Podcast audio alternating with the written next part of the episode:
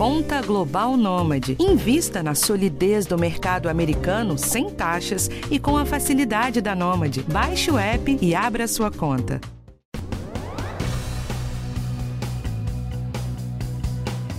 Quatrocentas ocorrências de afogamento foram registradas desde o início do ano no litoral paulista.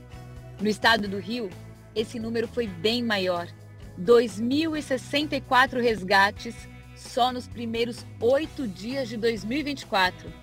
E olha que as praias nem são o local onde ocorrem a maioria dos casos de afogamento.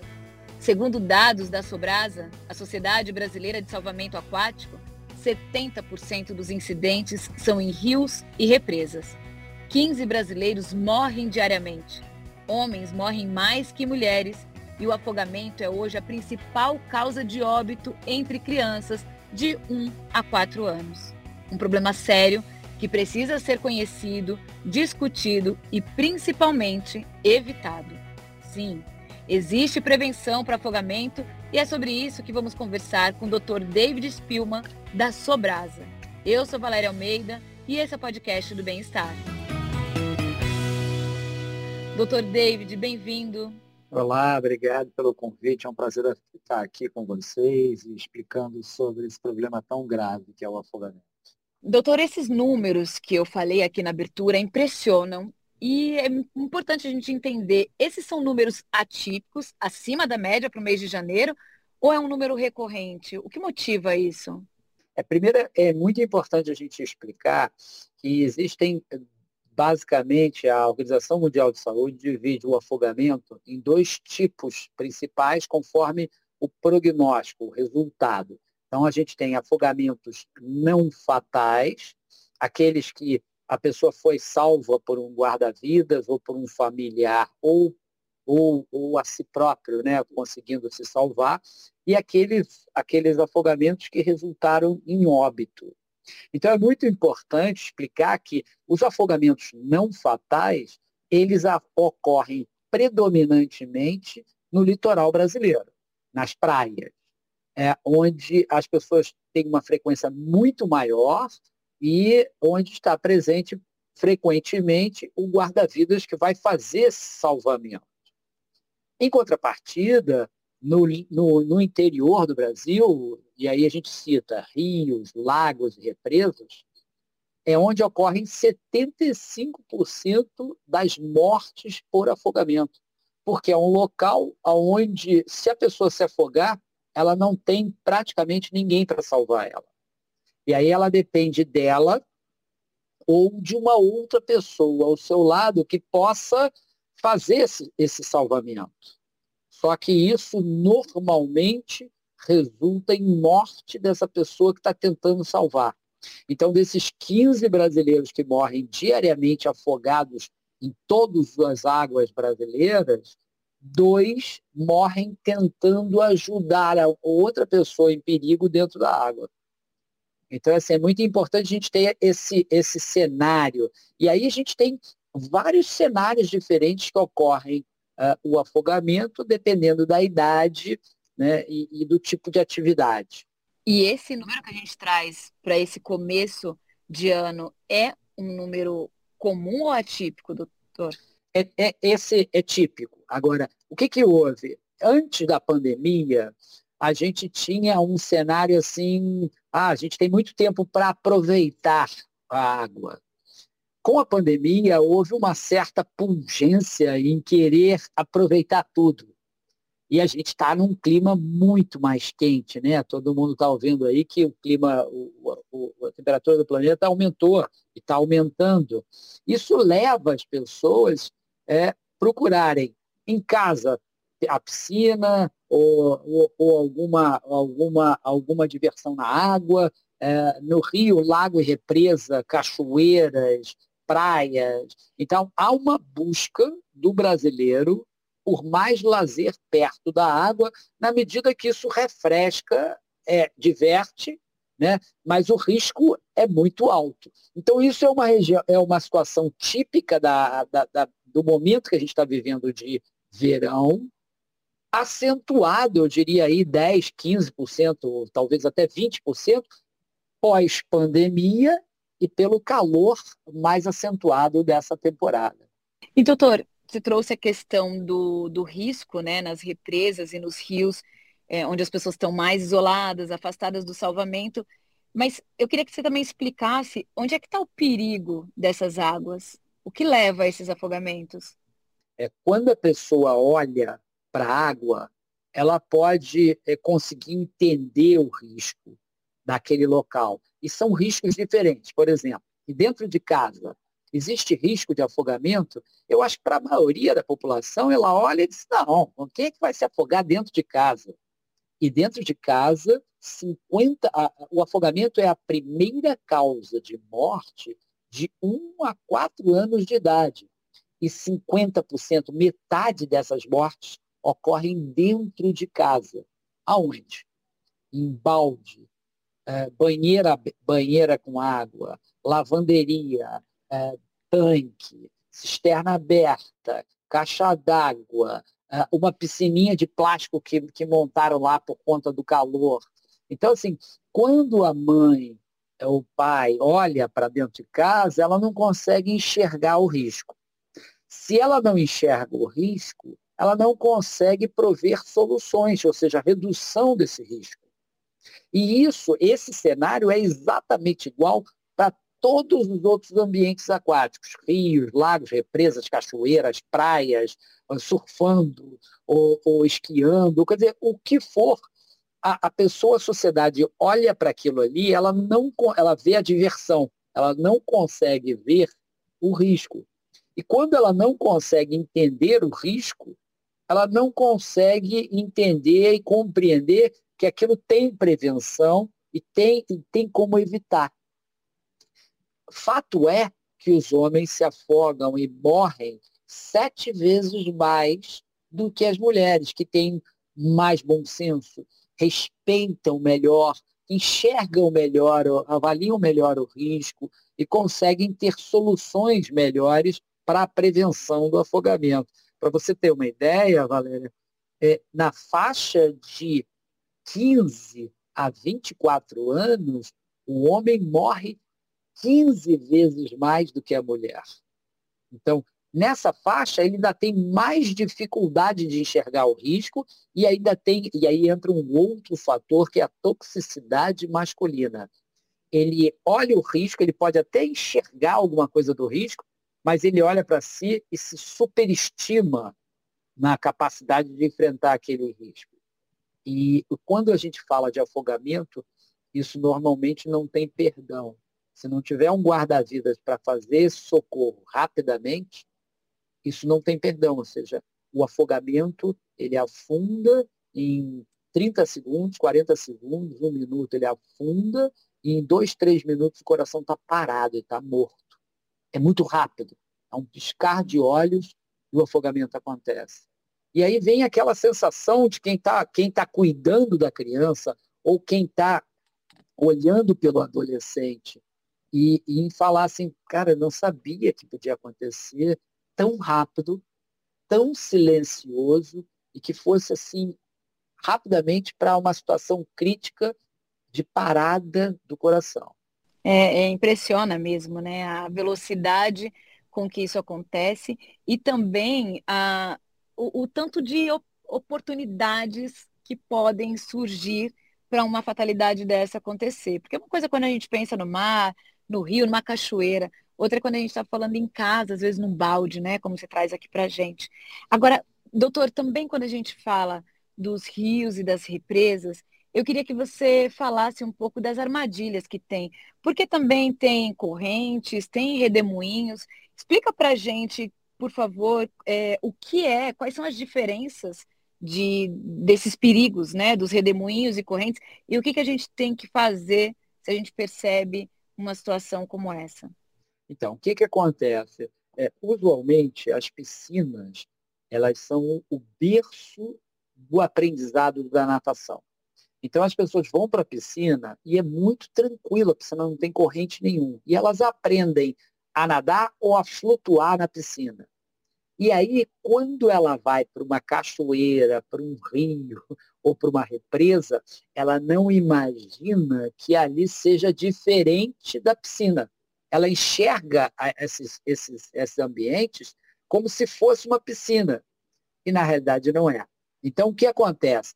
A pessoa vai num, eh, chega perto de um rio para se refrescar, ou para pescar, ou para atravessar, né? e olha aquilo ali, e aquilo ali, a maioria dos nossos rios, ele está com a água calma, né? Você olha, parece estar tá calmo, não tem corrente nenhuma, é difícil de enxergar a corrente. A margem do rio, normalmente, ela afunda muito rápido. Uhum. Então, ele dá um primeiro passo, a água está na canela, um segundo passo está no joelho, no terceiro já está na cintura ou acima. E aí, como tem uma discreta corrente que ele não enxergou ali na, naquela região, ela arrasta, ela faz ele perder o pé.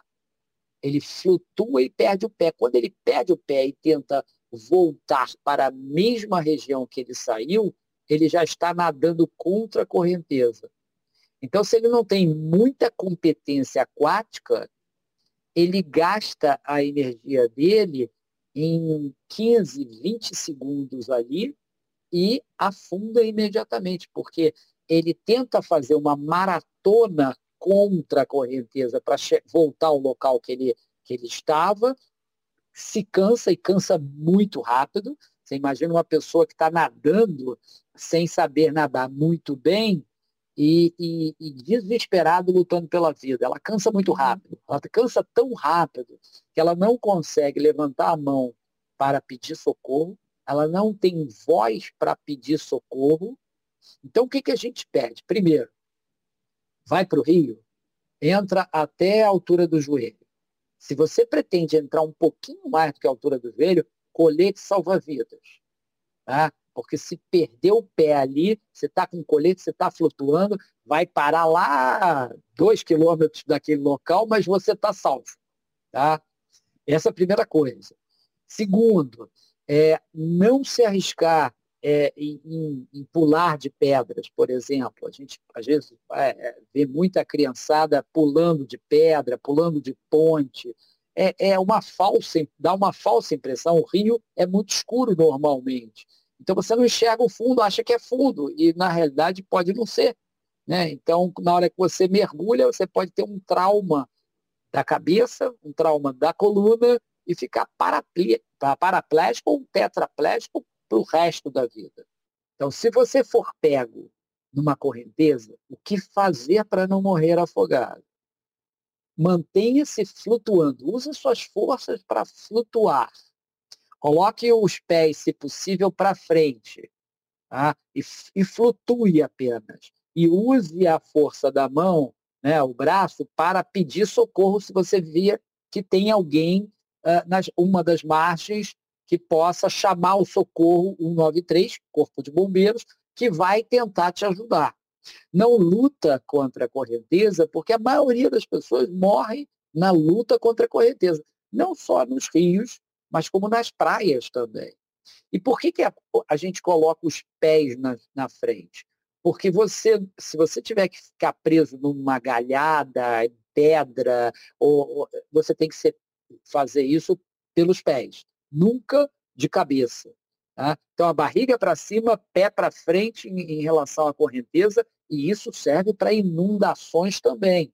Né? Quantas mortes a gente teve de inundações agora nesses dias aí na, no Rio de Janeiro? Né? A pessoa tem que entender que aquilo ali tem vários riscos, claro. Tem detritos dentro da água, mas a, a posição que você fica para flutuar e, é, com os pés na frente, usando o braço, um dos braços, como leme. Então, se você estender o braço direito, ele vai te levar para a margem direita. Os pés vão começar a apontar para a margem direita. Se você usar o braço esquerdo, para a margem esquerda. Isso é muito importante. Isso salva realmente a vida. Agora, se você visualizou alguém em perigo no rio, primeira coisa, liga ao 93. Olha, estou aqui em tal lugar, no rio tal, eu preciso de socorro, tem alguém se afogando na região tal, eu vou, eu vou tentar ajudar. Não entra dentro da água.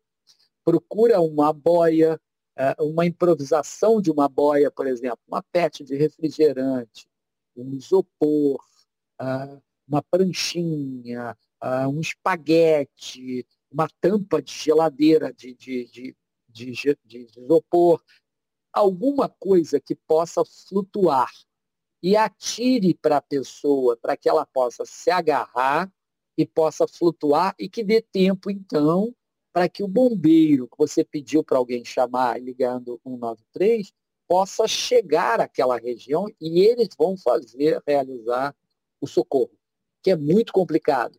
Um socorro não é simples. Às vezes a pessoa ela sabe flutuar, ela se vira muito bem sozinha. Mas uma outra coisa é quando você tem alguém agarrado a você, ou mesmo você agarrando alguém, tentando nadar com alguém agarrado. Então, assim, o risco de morrer é altíssimo. Nossa, e é muito impressionante, porque você fala, a gente consegue visualizar, porque essas são situações que se repetem, né? Você já começou falando das pessoas que morrem tentando salvar. E é isso, aí está todo mundo no desespero. Tem diferença, doutor, da, dessa corrente do rio e da praia? É, tem diferença. É, a força é, pode ser a mesma, né, a mesma força. Eles chegam até, por exemplo, na praia chega até 2 metros por segundo. Nenhum nadador olímpico consegue vencer. Claro que ele vai ficar lá nadando direto contra, não vai, não vai vencer, mas vai ficar nadando. Mas para você ter ideia da força da correnteza. Isso na praia. E no rio a mesma coisa. Então, quando você tenta nadar contra a corrente, você está gastando seu, a sua energia que, que deveria utilizar para flutuar né? e, e deixar a via aérea fora d'água. Afogamento é a aspiração de água a água foi para um lugar que ela não deveria, que é responsável pela troca do oxigênio, que é um elemento essencial para a vida, do, do, do, de toda a vida. Né? E para o ser humano, aquilo ali não pode faltar nem um minuto. Então, é, a cada hora que está sem oxigênio, ou que você está com dificuldade de, de, obter esse oxigênio, a, a, a situação vai agravando e ela agrava muito rápido. Né? Uhum. Um outro risco que a gente não falou, que é interessante também, é das pessoas que estão se banhando numa cachoeira. Por exemplo, você está se banhando numa cachoeira e aonde você está não está chovendo, mas na serra está chovendo. E aí o volume de água às vezes é tão grande que vem o que a gente chama de uma enxurrada, enxurrada uma cabeça d'água. E aquilo ali aumenta, assim, em 15, 30 segundos, o nível aumenta 50 centímetros, um metro, um metro e meio, e arrasta tudo.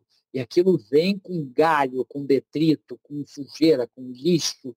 Né? Então o risco também é muito grande. Toda vez que for a uma cachoeira, fica de olho se não está com nuvem preta é, na serra, se tiver cuidado.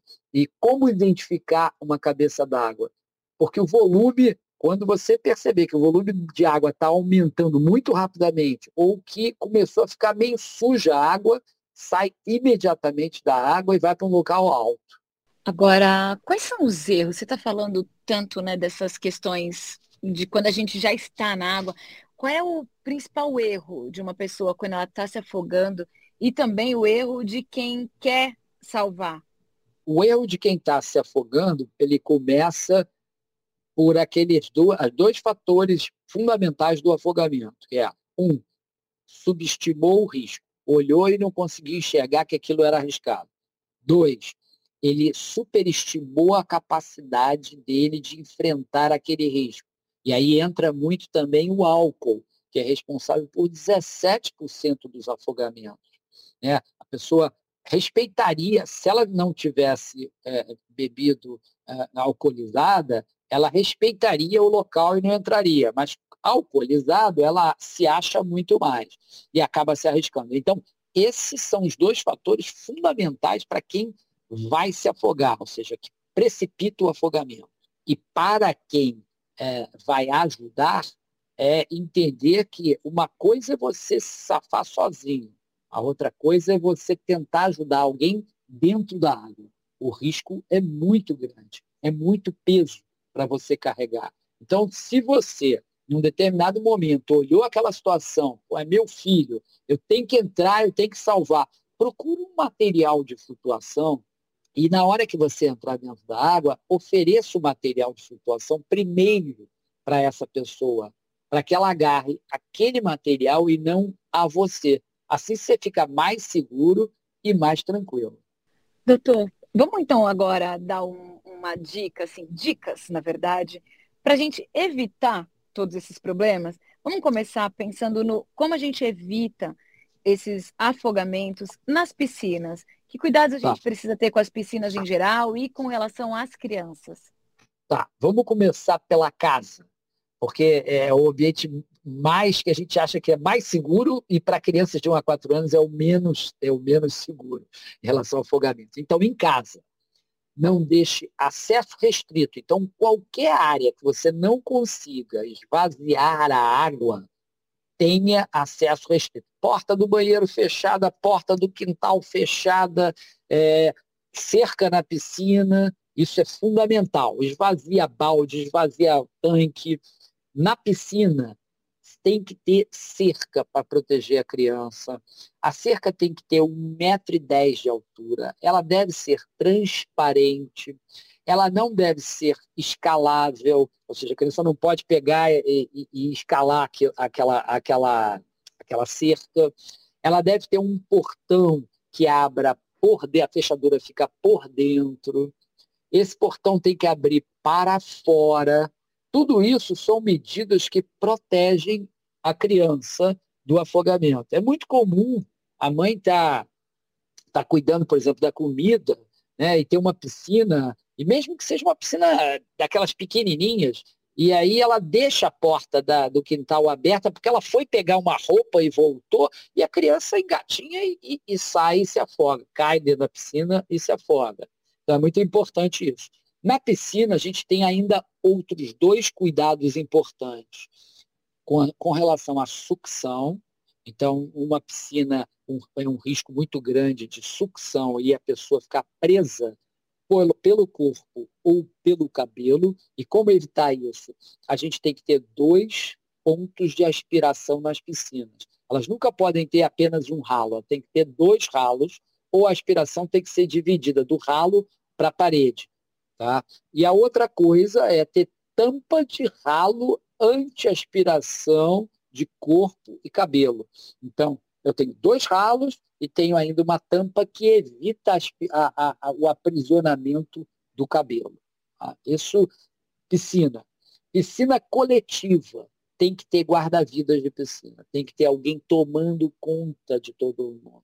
Mesmo que tenha um guarda-vidas de piscina, tem a mãe e o pai são responsáveis pelo seu maior tesouro. Então não pode deixar achar, ah, tem guarda-vidas, eu não preciso olhar. Preciso olhar, porque ele é o maior, é o seu maior tesouro, você não quer perdê-lo. Tá? É muito importante. Em relação à praia, tá? as dicas são, primeiro, procure praias que tenha guarda-vidas. Respeite a sinalização. Então a gente tem bandeira verde, bandeira amarela e bandeira vermelha. Está com bandeira vermelha, não entra. Pergunta ao tá na dúvida, pergunta ao guarda-vidas aonde que é mais tranquilo eu me banhar. Porque sempre tem uma praia mais protegida, que o risco é menor, e aí se dirige a essa outra praia que o risco é menor. Evita álcool e banho, isso é muito importante. Ah, e, e sempre que você é, tiver na dúvida de alguém estar se afogando, não entre para ajudar. Chame, o, o, o 19, peça alguém para ligar 193, não tente ajudar, porque, como a gente falou no início, diversas pessoas morrem tentando ajudar. Eu tenho certeza de que essas informações vão ajudar muitas pessoas para que a gente possa realmente curtir, curtir o verão, curtir o que a gente tem na natureza, curtir nossa família, né, em casa e com cuidado, de um jeito que a gente possa estar tá junto, com saúde, celebrando e não lamentando essas fatalidades que podem ser evitadas, né, doutor? Mandou muito bem, Valéria. Acho que é exatamente isso. Afogamento é educação, ele está ligado à educação. As pessoas têm que entender o risco, para entender que o, todo, todo local tem risco e tem solução. Educar para não se afogar. A Sobrasa tem gibis, vídeos em desenho animado, todo o material no nosso site gratuito. Então, vai para uma cachoeira, vai surfar, vai é, é, é, numa piscina, baixa lá cinco dicas e você está é, imune contra o afogamento.